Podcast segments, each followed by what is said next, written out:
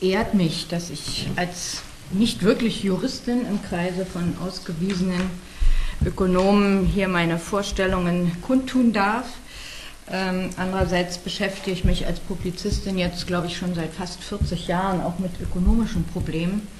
Und es war mir immer wichtig, dass solche Diskussionen nicht nur so im Fachkreis bleiben, sondern auch übergreifen und dass diese Diskussion auch die Leute erreichen, die es eigentlich angeht, dass sie auch verstehen, worum es eigentlich geht.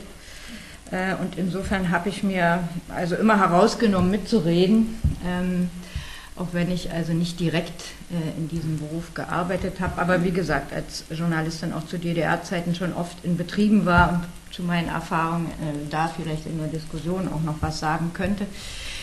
In der Wende dann hat mich sehr umgetrieben die Frage, die ja hier auch schon angesprochen wurde, welche Art von Eigentum war denn das nun eigentlich, das wir da hatten? Ähm, mich hat irritiert der synonyme Gebrauch von Staatseigentum und Volkseigentum. Äh, und ich dachte, jetzt muss ich das mal an einen westlichen Wirtschaftswissenschaftler stellen. Vielleicht haben die mehr darüber nachgedacht. Ich bin also zu dem Chef des DIW gegangen, Hoffmann hieß der damals in West-Berlin, und habe den gefragt, also was war denn das nun eigentlich? War das Staatseigentum, war das Volkseigentum? Äh, und zu meiner Überraschung hat der ganz klar gesagt, dass das Volkseigentum war äh, weil äh, der Staat einiges in der DDR nicht durfte, was Eigentümer normalerweise dürfen. Auch in der DDR-Verfassung stand ja nie Staatseigentum. Der DDR-Staat durfte nicht volkseigenen Grund und Boden privatisieren.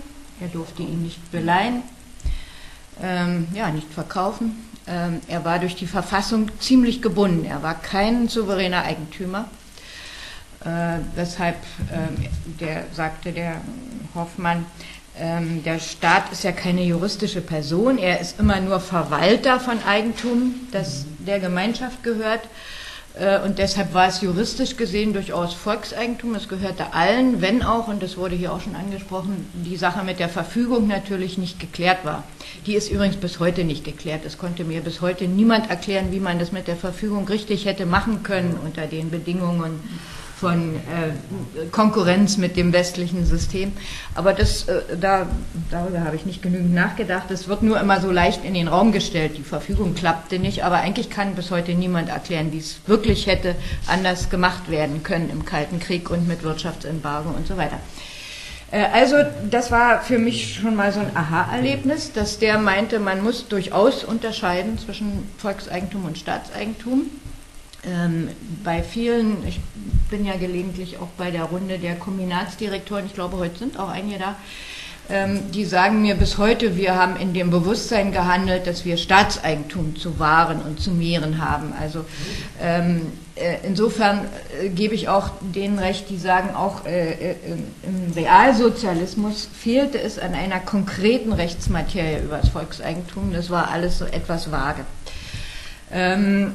Insofern ähm, plädiere ich also auch sehr dafür, die Begriffe scharf zu trennen. Also wir haben ganz offensichtlich den politischen und also wirtschaftlichen Eigentumsbericht, den Wirtschaftswissenschaftler und Politiker benutzen, und wir haben den juristischen, der sich davon ziemlich unterscheidet und das gibt da ständig Missverständnisse.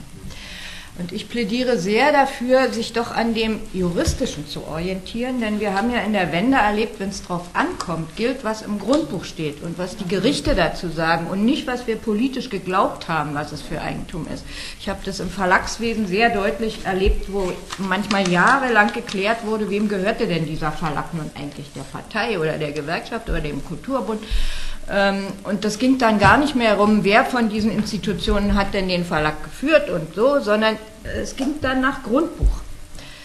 Äh, und insofern also plädiere ich sehr, äh, da doch auf die Juristen zu hören. Und ich habe mich dann gefragt, ja, also wenn der Staat keine juristische Person ist, jetzt hier im Westen, wieso benimmt er sich denn dann so, als ob er über alles verfügen kann? Äh, und habe dann angefangen, mich etwas mit der trockenen Materie des Staatsrechts zu befassen äh, und bin dann darauf gestoßen, dass das leider der Leiter des DEW offenbar auch nicht ganz durchschaut hat, denn Äh, natürlich ist der Staat, äh, jedenfalls im Westen, eine juristische Person. Wie das in der DDR war, habe ich versucht nachträglich zu klären. Da ist nicht der ganze Staat als juristische Defini Person definiert worden, aber seine einzelnen Teile schon. Äh, und ich bin dann in einem Aufsatz von dem äh, späteren Verfassungsrichter Böckenförde ähm, den der Jurist Prantl mal als den Einstein unter den Staatsrechtlern in der Bundesrepublik bezeichnet hat, auf einen Aufsatz gestoßen aus den 70er Jahren, wo er sagt, dass diese Konstruktion, dass der Staat juristische Person ist, eigentlich in eine moderne Demokratie nicht mehr gehört. Das hat etwas Obrigkeitsstaatliches, das ist in der Monarchie entstanden, war damals progressiv, weil man dem König Rechte weggenommen hat. Äh, aber in eine moderne Demokratie passt diese Anschauung eigentlich nicht mehr, weil damit klar ist, dass der Staat der Souverän ist und niemals das Volks, wie es das Grundgesetz eigentlich vorsieht.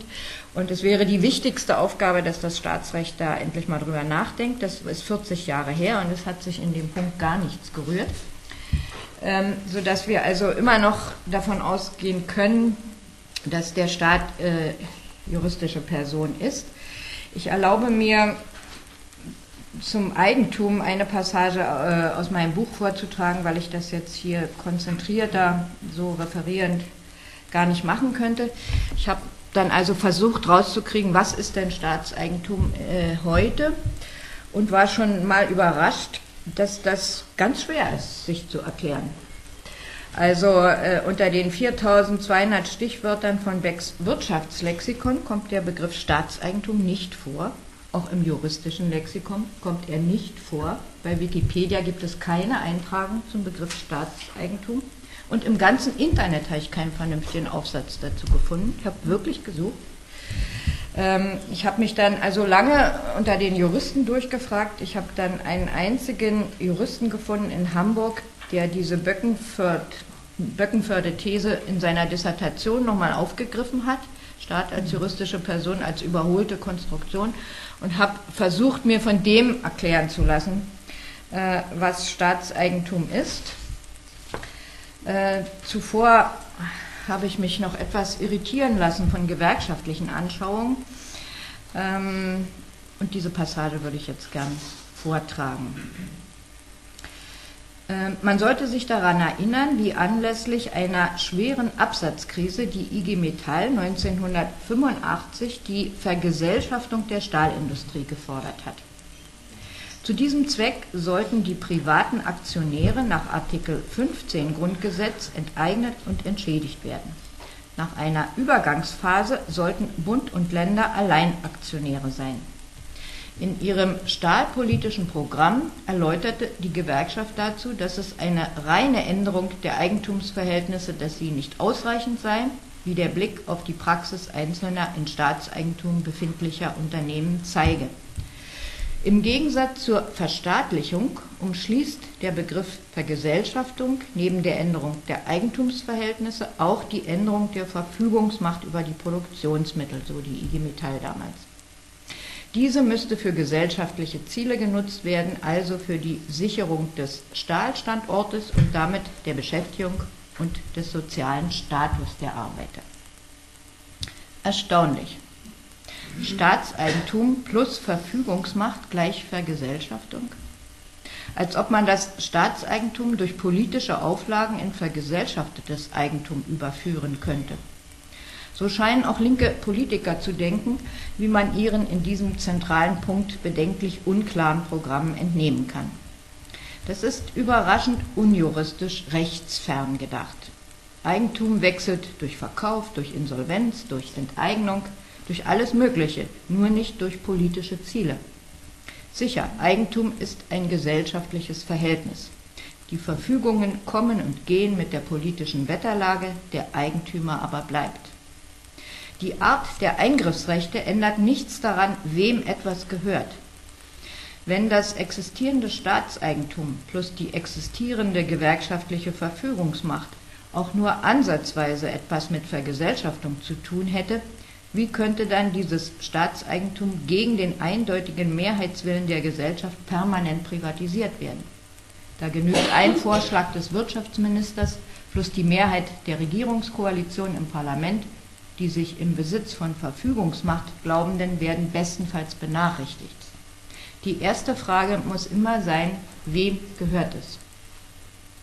Denn in einem Staat mit Eigentumsgarantie sitzt der Eigentümer letztlich am längeren Hebel. Und da jeder Staat das Eigentum garantiert, das ist seine Hauptaufgabe, sitzt der Eigentümer immer am längeren Hebel. Die östlichen Staaten haben das Volkseigentum, im Grundgesetz Gemeineigentum genannt, garantiert, die westlichen das Privateigentum. Anderes Eigentum gibt es letztlich auch nicht. Ich habe mir dann von diesem erwähnten Hamburger Staatsrechtler versucht, das sehr auf den Punkt bringen zu lassen. Und er hat mir erklärt, und das war für mich sehr einleuchtend, das Gemeineigentum gehört allen Staatsbürgern. Die Verfügungsgewalt ist gesetzlich zu regeln. Das Privateigentum gehört einer natürlichen oder juristischen Person, die über die Verfügung selbst bestimmt. Das Grundgesetz kennt nur diese beiden Formen. Die bundesdeutsche Praxis kennt nur eine Form, Privateigentum. Eigentum ist laut BGB Paragraph 903 immer ein Herrschaftsrecht über eine Sache. Staatseigentum ist das Herrschaftsrecht der juristischen Person Staat. Eigentum juristischer Personen ist Privateigentum, auch wenn es kollektiven Verfügungsrechten unterliegt, in dem Fall wahrgenommen durch Regierung und Parlament. Diese Verfügungsmöglichkeit macht das Staatseigentum zweifellos zu einem einmaligen, schwer durchschaubaren, Begehrlichkeiten weckenden Konstrukt, was aber nichts an seiner grundlegenden Rechtsform ändert. Staatseigentum ist Privateigentum des Staates. Kommunales Eigentum ist das Privateigentum der Kommune. Genossenschaftliches Eigentum ist das gemeinschaftlich genutzte Privateigentum der Genossenschaftler. Das war nämlich auch der Grund, weshalb die Treuhand da nicht rankam. Dieses private Eigentum an Grund und Boden stand auch zu DDR-Zeiten immer im Grundbuch. Ähm, Belegschaftseigentum ist das gemeinschaftlich genutzte Privateigentum der Belegschaft. Aktionärseigentum ist übrigens auch gemeinschaftlich genutztes Privateigentum von Anlegern in einem Unternehmen. Besonders intransparent ist der irreführende Begriff öffentliches Eigentum. Dazu habe ich mir jetzt, das ist ja hier auch schon in einem Vortrag als ein bisschen vage bezeichnet worden, dazu habe ich mir angetan von dem Verfassungsrechtler Hans-Jürgen Papier die Grundsatzarbeit, die alle Studenten lesen müssen im Jurastudium, das Recht der öffentlichen Sachen äh, zu Gemüte zu führen. Ähm, das ist äh, ja eine offenbarende Lektüre. Äh, er nennt ähm, öffentliches Eigentum eine Lehrformel, ein Etikettenschwindel, ein modifiziertes Privateigentum also öffentliches Eigentum ist eine Form von Staatseigentum, das wurde ja hier schon gesagt. Ähm, ein Zitat von ihm ähm, dazu will ich nicht vorenthalten, weil das ähm,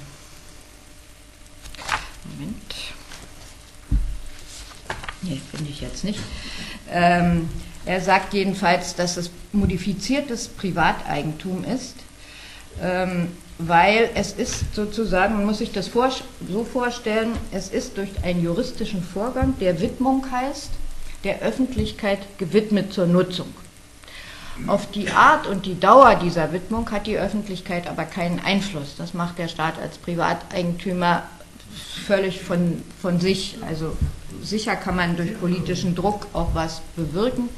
Aber rechtlich gesehen hat die Öffentlichkeit ähm, darauf keinen Einfluss und der Staat kann diese Widmung, meist bezieht sich das auf öffentliche Straßen oder Plätze, die zur öffentlichen Nutzung freigegeben sind oder öffentliche Schwimmbäder oder Bibliotheken, äh, auch äh, kommunale Wohnungsgesellschaften. Äh, ähm, der wie ein Privateigentümer agierende Staat oder Kommune kann diese Widmung also jederzeit zurücknehmen. Diese Widmung ist kein grundbuchfähiges Recht, das ist dem Papier hier ganz wichtig. Äh, es ist also in dem Sinne nichts, was der Öffentlichkeit wirklich gehört. Es ist ihr großzügig überlassen zur Nutzung, aber es kann jederzeit zurückgenommen werden, äh, weshalb ähm, ich zu dem Schluss gekommen bin, dass diese Art von äh, modifizierten Privateigentum des Staates ähm, auch nicht wirklich eine demokratische Rechtsform ist, weil die Bürger viel zu wenig Mitbestimmung darin haben. Ähm,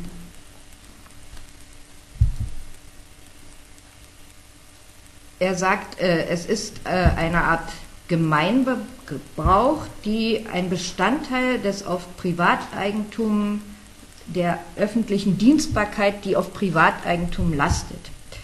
Es ist eine öffentlich-rechtliche Sachherrschaft, aber eben kein grundbuchfähiges Recht. Es gibt kein subjektives Recht des Bürgers auf, eine bestimmte Widmung, auf einen bestimmten Widmungsinhalt. Bitte? Problem der Kleingärten in Berlin. Äh, ja, das ist jetzt eine spezielle Unterform. Ähm, also das ist eine Form des staatlichen Eigentums, das sozusagen gebundene, durch eine Widmung gebundene. Aber es gibt eine noch intransparentere Form des staatlichen Eigentums, nämlich das ungebundene staatliche Eigentum, äh, und dazu schreibe ich, darüber weiß der um souveränes Wissen ringende Staatsbürger so gut wie gar nichts. Ich mache da keine Ausnahme. Können wir davon ausgehen, dass Staatseigentum in jedem Fall ans Allgemeinwohl gebunden ist, Eigentum verpflichtet, Staatseigentum erst recht? Oder ist es ohne die Widmung für öffentliche Zwecke eigentlich zweckentfremdet? Wie ist das mit den 25 Prozent staatlichen Anteilen an der angeschlagenen Commerzbank in vorauseilender Hilfe während der Krise erworben? Sind die öffentlich gewidmet, also zweckgebunden an das Gemeinwohl? Oder ist das stinknormales unternehmerisches Privateigentum einer umfassend rechtsfähigen juristischen Person mit den üblichen Geschäftsgeheimnissen? unterliegen alle staatlichen Beteiligungen und Unternehmen den gleichen Zwängen der Gewinnmaximierung wie jedes privatwirtschaftliche Unternehmen? Wieso kann es sich die Bahn als letzter Staatskonzern leisten, dem Chef zweieinhalb Millionen Euro Jahresgehalt zu zahlen? Für geleistete Streckenstilllegung, Preiserhöhung und Bespitzelung von Aufsichtsräten und Mitarbeitern?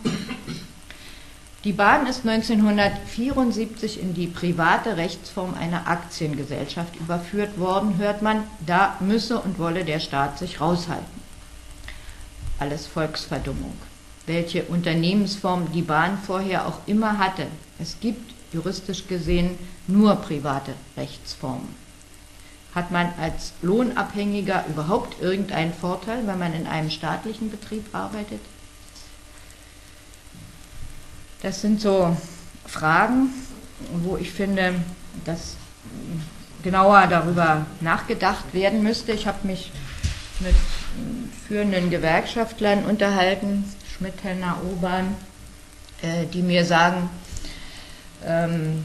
dass der Einfluss von Gewerkschaft und gesellschaftlichen Kräften auf staatliches oder kommunales Eigentum im Laufe der neoliberalen Gesinnung immer geringer geworden ist. Ähm, dass es immer mehr so ist, dass eben auch staatliche Anteile oder Betriebe äh, den privatrechtlichen Gesetzen und Denken unterliegen. Also es gibt ja auch Aufsichtsräte in staatlichen Unternehmen und die machen sich geradezu strafrechtlich schuldig, wenn sie nicht den, der Logik der Gewinnmaximierung folgen. Und der Obern hat mir erklärt, also da sitzen ja noch Arbeiter auch in Aufsichtsräten. Das ist ja immerhin Betriebsräte und Aufsichtsräte etwas, was mal erkämpft worden ist. Aber sie können eigentlich äh, eine vernünftige Stimme da nicht mehr loswerden. Denn wenn sie sagen, bestimmte Arbeitsverhältnisse in diesem Betrieb sind erstens unökologisch, sie sind unsozial, sie sind von der Arbeit her ungesund, dann ist Ihnen klar, dass Sie damit Investitionen fordern und dass diese Investitionen sozusagen die Konkurrenzfähigkeit des Betriebes belasten und damit auch wieder Arbeitsplätze gefährden. Und Orban sagt mir, die schweigen dann lieber. Sie unterliegen völlig dem Mechanismus der Konkurrenz und des Profitdenkens, einem Mechanismus, der jedem Privateigentum unterliegt, ähm, äh, worüber dieser schon erwähnte Böckenförde vor zwei, drei Jahren in der Süddeutschen Zeitung ähm, einen äh, für mich aufsehenerregenden Artikel geschrieben hat, den er eben leider auch erst schreibt, wenn er nicht mehr Verfassungsrichter ist, ähm, wo er sagt, die ganze Logik des Kapitalismus ist falsch und gegen die Vernunft und Menschlichkeit gewendet und man kann da nicht mit kleinen Schritten was ändern, man muss die gesamte Logik ändern. Das ist natürlich eine wahnsinnige Herausforderung. ähm, und die hat mich gefragt, wo ist denn diese Logik fixiert? Welch, wo, äh, welche Rechtsdefizite gibt es denn in dieser Gesellschaft? Äh, und da bin ich eben ganz stark auf das römische Recht gestoßen, ähm, was Studenten heute, ähm, auch Jurastudenten, gar nicht mehr lernen. Sie müssten das extra belegen. Rechtsgeschichte wird gar nicht überall angeboten. Also auch unter Juristen habe ich nicht so wahnsinnig viel Aufklärendes zum römischen Recht finden können. Ähm, dabei ist das meines Erachtens ein ganz wesentlicher Ansatzpunkt für, die, für das Verständnis von Eigentum, ähm, weil äh, in der Antike haben sich zwei Rechtsformen parallel entwickelt. Das war das griechische Recht, das war aufgeschlossen der Philosophie und den Künsten. Es war sozial eingestellt. Das hatte fast zum ersten Mal sowas wie Eigentum verpflichtet schon praktiziert. Das heißt, Leute, die arm waren, haben auch von der Öffentlichkeit Unterstützung bekommen. Mieter und Vermieter hatten etwa gleiche Rechte. Äh, ein fortschrittliches, relativ fortschrittliches Recht, was aber eben nicht machtwirksam genug war. Daneben hat sich das römische Recht entwickelt und nicht umsonst ist Rom das große Imperium geworden, denn da wurde zum ersten Mal ganz genau äh, äh, unterschieden zwischen Besitz und Eigentum. Da wurde ganz klar gesagt, der Eigentümer ist dem, der es gehört, und der Besitzer ist der, der auf fremdem Eigentum sitzt. Das heißt, der Mieter ist eben der Besitzer, ähm, der Eigentümer ist der Vermieter. Und diese Überhöhung von Eigentumstiteln ist das, was das römische Recht auszeichnet. Eigentum wird geschützt, und zwar in Form von, äh, damals war es hauptsächlich Grund und Boden, heute ist es auch Finanzeigentum. Das ist heilig, das wird geschützt. Äh, und das, was eben das Eigentum an Arbeitskraft ist, das gefällt mir sehr gut, was du da eingeworfen hast, weil das eigentlich auch als Eigentum angesehen werden müsste. Das ist seit dem römischen Recht klar, es war eine Sklavenhaltergesellschaft, ist überhaupt nicht schützenswert. Und das ist das Ungleichgewicht, das sich bis heute durchzieht. Ähm, in der Bankenkrise ist eben heilig äh, die Anlagen der Investoren, der Zocker, die müssen unbedingt zurückgezahlt werden. Aber gerade was wir in Südeuropa erleben, das Eigentum der arbeitenden Menschen, die sich eine Rente erworben haben und einen Lohnanspruch, das ist nach römischem Recht nicht schützenswert. Und genauso habe ich das also auch im Ausland erlebt, wenn ich mal auf dem Sozialforum war in Afrika, ähm, habe ich erlebt, wie verhasst dieses römische Recht, was auch angelsächsisches Recht dort bezeichnet wird, in der dritten Welt ist. Ähm, ich habe es dort nicht so erlebt, dass alles Eigentum schon verteilt ist. Also in Afrika gibt es noch eine ganze Menge Grund und Boden, der zumindest also nicht im Grundbuch steht. Äh, und wo mir also linke Intellektuelle dort sagen, unser Problem ist, dass wir im Grunde noch das koloniale Recht haben. Das gehörte einst den Kolonialherren, aber als die abzogen, haben die korrupten Regierungen das eben gerade nicht an die Bevölkerung gegeben sondern haben es auch wieder wie ihr Privateigentum behandelt äh, und entscheiden jetzt, wem sie das für die symbolischen Euro verkaufen. Das heißt, massenhaft passiert da dieses Landgrabbing, dass plötzlich irgendein weißer Eigentümer kommt und eine Urkunde vorzeigt äh, und keine Rechenschaft geben muss, was hat er eigentlich dafür bezahlt und damit die Menschen, die das seit Generationen bearbeiten, die ihre Vorfahren da beerdigt haben, was in Afrika sehr heilig ist, dass da, die darf man nicht umbetten, die darf man nicht stören, ähm, die werden wegen dieser Urkunde, wegen dieses römischen Rechts vertrieben und haben überhaupt keine Rechte mehr und äh, verhassen, also hassen dieses Recht enorm, was mich zu der Formulierung gebracht hat, ähm, das römische Recht ist die Scharia der weißen Eigentümer. Ähm, das ist praktisch die eine Seite des römischen Rechts. Also die Juristen sagen mir auch, und ähm, es gibt eben auch Leute, die sagen im Gegenteil, das römische Recht ist äh, sozusagen die Haupterrungenschaft der europäischen Zivilisation.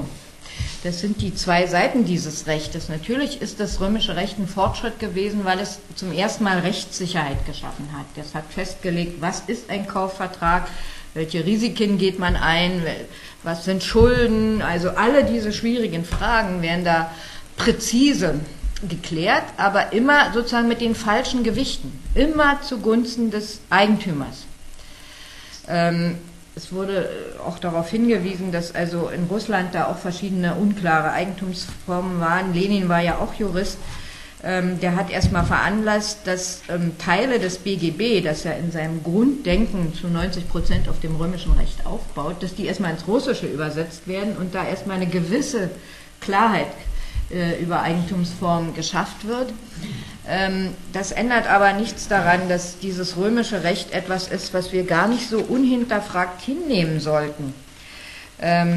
Hegel hat das als ein kaltes Recht ähm, der Eigentümer bezeichnet und auch Heine, jetzt suche ich das Zitat und finde es gerade nicht, hat in seinen Memoiren gesagt, dass er äh, dieses römische Recht äh, in seinem Jurastudium hassen gelernt hat weil es ein Recht der Diebe ist, die ihr Diebesgut mit Gesetz verfestigen.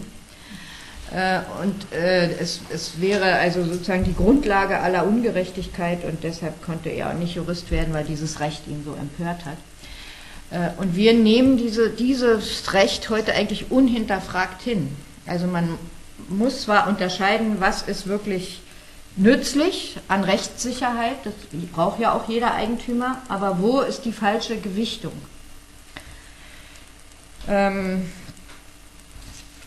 das ist also zu den Rechtsdefiziten und möglicherweise ist ja eben auch die Definition von, Priva also von Staatseigentum im Westen so ein Rechtsdefizit. Also dass das so ist, daran kann gar kein Zweifel bestehen. Äh, bevor ich das Buch veröffentlicht habe, habe ich mich da natürlich auch abgesichert, habe den äh, Staatsrechtler Hans-Peter Schneider aus Hannover, der auch so als graue Eminenz des Staatsrechts gilt, äh, die betreffende Passage, die ich hier auch vorgetragen habe, vorgelesen und er hat mir geschrieben, ich habe Ihren Text gelesen und stimme den Aussagen uneingeschränkt zu. Es ist in der Tat so, dass in Deutschland auch das Eigentum der Gebietskörperschaften, also das Eigentum von Bund, Ländern und Gemeinden als Privateigentum betrachtet und nach 903 BGB behandelt wird. Sonderregelungen für öffentliches Eigentum gibt es meines Wissens nur in Frankreich. Noch zwei Minuten zu dem, also zu dem Gemeineigentum. In der Wende hieß es ja, also das Volkseigentum darf nicht bestehen bleiben, weil es dafür gar keine Rechtsgrundlage in der westlichen Gesellschaft gibt. Ähm, das war eigentlich nur halbrichtig, denn das Grundgesetz bietet ja das an. Äh, es sagt ja, man könnte in Gemeineigentum überführen. Aber es ist nie passiert in der Praxis. Also nach dem Krieg war die öffentliche Stimmung ganz stark danach. Ähm, es gab Volksabstimmungen, die immer wieder sich dafür ausgesprochen haben, aber die Westalliierten wollten ihr Demokratiemodell einführen und haben das untersagt, diese Vergesellschaftungen. Äh, und haben gesagt, das ist so entscheidend, das muss einen späteren Friedensvertrag vorbehalten werden, den wir ja bis heute nicht haben. Also juristisch gesehen ist diese Option des äh, Grundgesetzes nie äh, praktisch benutzt worden. Und deshalb war das so heikel in der Wende mit diesem Volkseigentum. Da hört, könnte ja jemand auf die Idee kommen, dass jetzt der Punkt ist, endlich mal über Gemeineigentum nachzudenken. Und dann musste ganz schnell durch Rechtsangleichung in diesem Anhang des Einigungsvertrages Vermögensgesetz, was kein Abgeordneter durchschaut hat damals, musste ganz schnell Rechtsangleichung an westliche Verhältnisse und bloß kein Gemeineigentum. Äh, und deshalb ist meine These, es gibt also auch dazu keine wirkliche Rechtsmaterie, was ist Gemeineigentum, weil es ja nicht praktiziert wird. Äh, und es wäre meines Erachtens wirklich ein Qualitätssprung aus dem privatrechtlich gehaltenen Staatseigentum, äh, weil für mich wäre Gemeineigentum etwas, was eben nicht ohne Zustimmung der Bürger privatisiert und verkauft werden dürfte, was nicht der feindlichen Übernahme an der Börse ausgesetzt wäre, sondern wie Engels sagte, da müssten wirklich die Produzenten entscheiden, was passiert und nicht ähm, die politische Klasse allein darüber verfügen wie ein Privateigentümer. Also aus meiner Sicht ist staatliches Eigentum, kommunales Eigentum, selbst Genossenschaftseigentum eine Vorstufe von Vergesellschaftung, aber es sind alles Variationen von privatrechtlichen Organisationen. Äh, und die wirkliche Vergesellschaftung, in dem sowas nicht mehr passieren kann, dass gegen die Gesellschaft entschieden wird, würde mit Formen von Gemeineigentum beginnen, die wir bisher nicht haben und wozu erstmal eine Rechtsmaterie erarbeitet werden müsste. Was aber, wie ich finde, wichtig ist, sich erstmal darüber bewusst zu werden und vielleicht im Vorfeld darüber nachzudenken, wie sowas äh, formuliert und definiert werden könnte. Denn wenn die nächste Wende kommt, sollte man vielleicht ein bisschen besser darauf vorbereitet sein. Das war ein Hauptmangel der Wendezeit, dass wir eigentlich, ich habe das ja im demokratischen Aufbruch erlebt, dass wir eigentlich keine ökonomischen Konzepte hatten. Wir hatten viele Pfarrer, die sehr moralisch rangegangen sind, was anders werden müsste, aber ökonomisch war das blanker Dilettantismus. Äh, und ich empfehle einfach nur diesmal, wo wir vielleicht Zeit haben, vorher ein bisschen drüber nachzudenken.